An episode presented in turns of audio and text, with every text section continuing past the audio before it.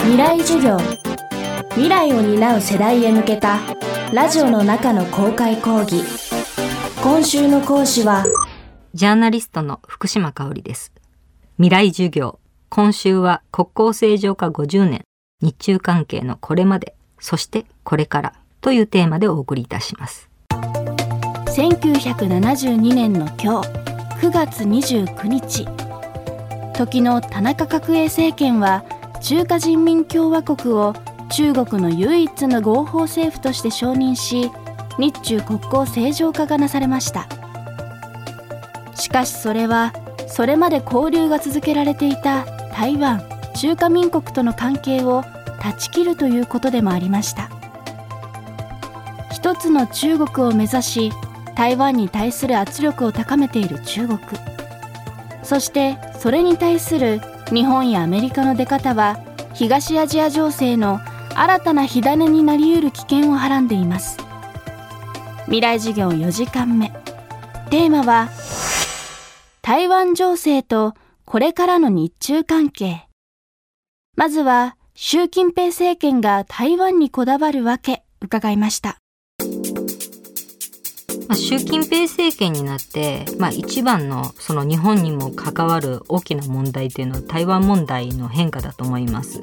台湾は今後の米中対立の先鋭化の中でますます重要な言い方悪いですけどカードになると思います。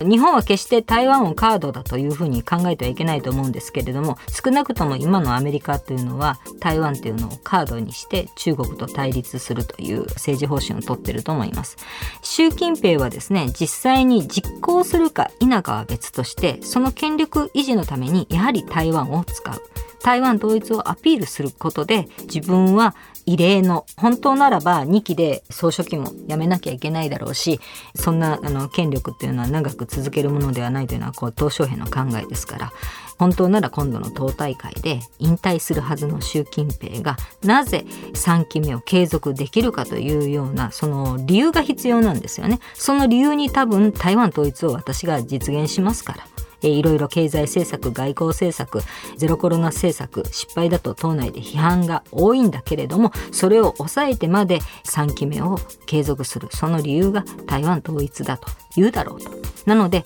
台湾を実際に武力統一に動くか動かないかは別として武力統一するんだというアピールは続けていくと思います。それがずっと激しくなる。そういうふうに激しい台湾の武力統一アピールが続けられると、もうこれはこの中国の軍事的脅威に対抗すべくですね、米国と台湾の軍事的連携というのは、まあ、深まらざるを得ない。台湾政策法が上院本会議で多分間もなく可決されることになると思うんですけれども今外交委員会で可決されたばかりだと思うんですがまあこれが、えー、可決されたら台湾は、まあ、米中対立の最前線で、まあ、戦争の当事者となる可能性というのは過去にないほど高まることになると思います。これが日本は無関係であるかというとそういうふうな顔はもうできないだろうと思います。10月に行われる党大会で習近平政権は3期目に入るとみられています。政治的経済的状況が停滞している中日本はこれをどう取るか。福島さんの見解を伺いました。習近平体制の続くと仮定すればですね中国は軍国主義化路線に行くと思われます。でゼロコロナ政策というのはコロナの予防のためではなくてすでに治安維持のために行われている部分があります。今非常にゼロコロナでロックダウンになっている人は多いんですけれども。でおそらく来年上半期も続くと思われます、まあ、そういう状況でですね、まあ、ビジネスチャンスが見いだせるかどうかというのは冷静に判断すべきではないかなと。経済関係から言うとですねポテンシャルがあるのは間違いないんですけれどもその前にその習近平政権で今経済が減速してですねでどうやら国の方向性としては軍国主義化路線を進みそうだというようなことを考えるとですね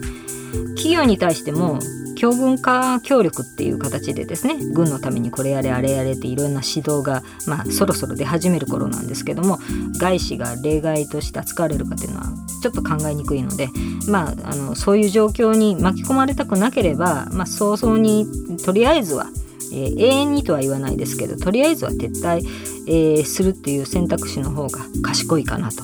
あと11月に米中首脳直接会談があると予定されていますんでそれ次第でもあるんですけれども米中の対立が先鋭化していけばえー、どう考えてもそのサプライチェーンの中から中国をこうデカップリングするという方向は進むわけですね。そうなるとアメリカはですねお前は中国を取るのかアメリカを取るのかって、まあ、いろんな各国の企業に、えー、選択肢を迫る